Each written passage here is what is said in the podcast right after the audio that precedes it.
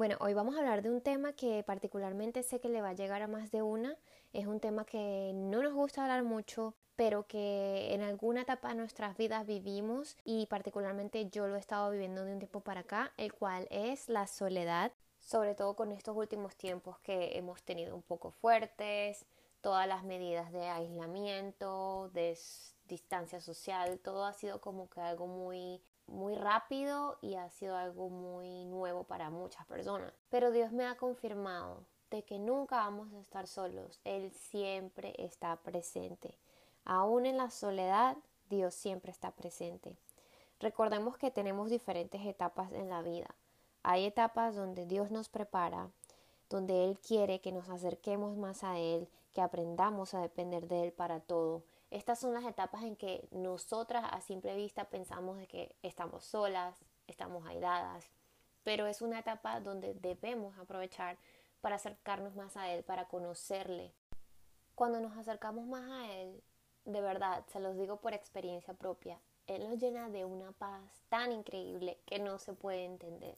Nos enseña a quitar el foco del mundo y poner el foco en Él. Y cuando tenemos nuestro foco en Él, cuando estamos conectadas con nuestro Señor, Él siempre se va a hacer sentir. Y cuando tenemos nuestro enfoque en Él es cuando podemos de verdad vivir plenamente como Él quiere que vivamos, que sintamos su amor eterno incondicional. También hay muchísimos ejemplos en la Biblia de personas que pasaron por muchos tiempos de soledad, pero estos fueron los momentos en los que Dios los preparó para algo mejor, en los momentos en los que Dios quiso que ellos se acercaran más en Él. Y hay un ejemplo que me encanta y fue el rey David. Podemos recordar cómo el rey David era un pequeño labrador de ovejas cuando fue ungido por Dios, cuando Dios le dijo que iba a ser el próximo rey de Israel. Pero en ese momento él era un niño apenas, él pasaba sus días solos con sus ovejitas y en el momento que fue ungido no fue que, ah, ya fue, fue rey en ese mismo momento, él pasó por un gran proceso y David fue un hombre muy allegado a Dios, fue un hombre amaba a Dios y lo ponía a él, un hombre que nunca dudó del Señor, que a pesar de los momentos difíciles, que fueron muchos por los cuales él pasó, él siempre tenía su confianza puesta en él. Por eso en los momentos en los que me siento así como down, como sola, con los momentos en que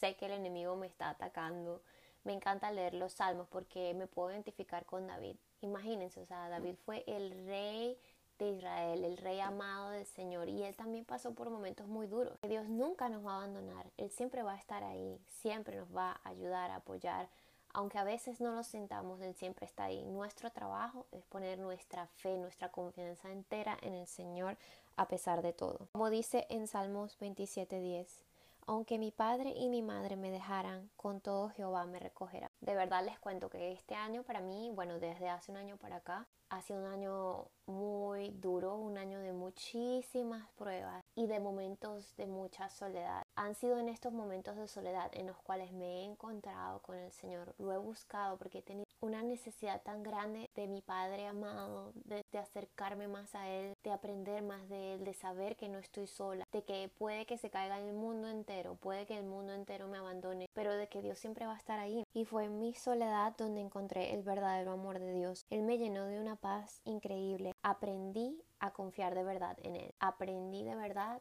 a conocerlo, a sentir su presencia. Recordemos que Dios siempre tiene un propósito para todo. Así que si estás sola, si estos momentos son un poco duros para ti, sientes que el mundo te ha abandonado, que sientes que has perdido amigos, sientes que a lo mejor tus propios familiares te han dado la espalda, recuerda que tienes un Padre eterno que te va a amar por sobre todas las cosas y que nunca te va a abandonar. Dios quiere que te acerques más a Él, que lo conozcas y que pongas toda tu fe y tu confianza en Él. Tienes que pensarlo como que Dios te está moldeando. Presta atención, llénate de Él, búscalo con pasión y verás cómo su mano se mueve en tu vida. Él te va a llenar de un amor increíble, de una paz que no tiene explicación, se los digo de verdad.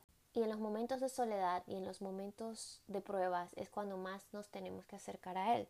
Recordemos que el enemigo siempre va a querer atacarte para debilitar tu fe y para evitar que recibas las bendiciones que Dios tiene para ti. Pero es en esos momentos cuando más te tienes que agarrar de Dios. Tienes que tener fe, tienes que entregarle a Dios tu vida, tienes que humillarte ante Él y verás cómo te hace reina. Vas a ver cómo te unge y te prepara para cosas maravillosas que están por venir. Recordemos como dice la Biblia, resiste los ataques del diablo y él se irá. Quiero compartir contigo estos versículos que te podrán ayudar muchísimo en este momento. Someteos pues a Dios, resistid al diablo y huirá de vosotros. Santiago 4, 7. Nadie te podrá hacer frente en todos los días de tu vida. Como estuve con Moisés, estaré contigo. No te dejaré ni te desampararé.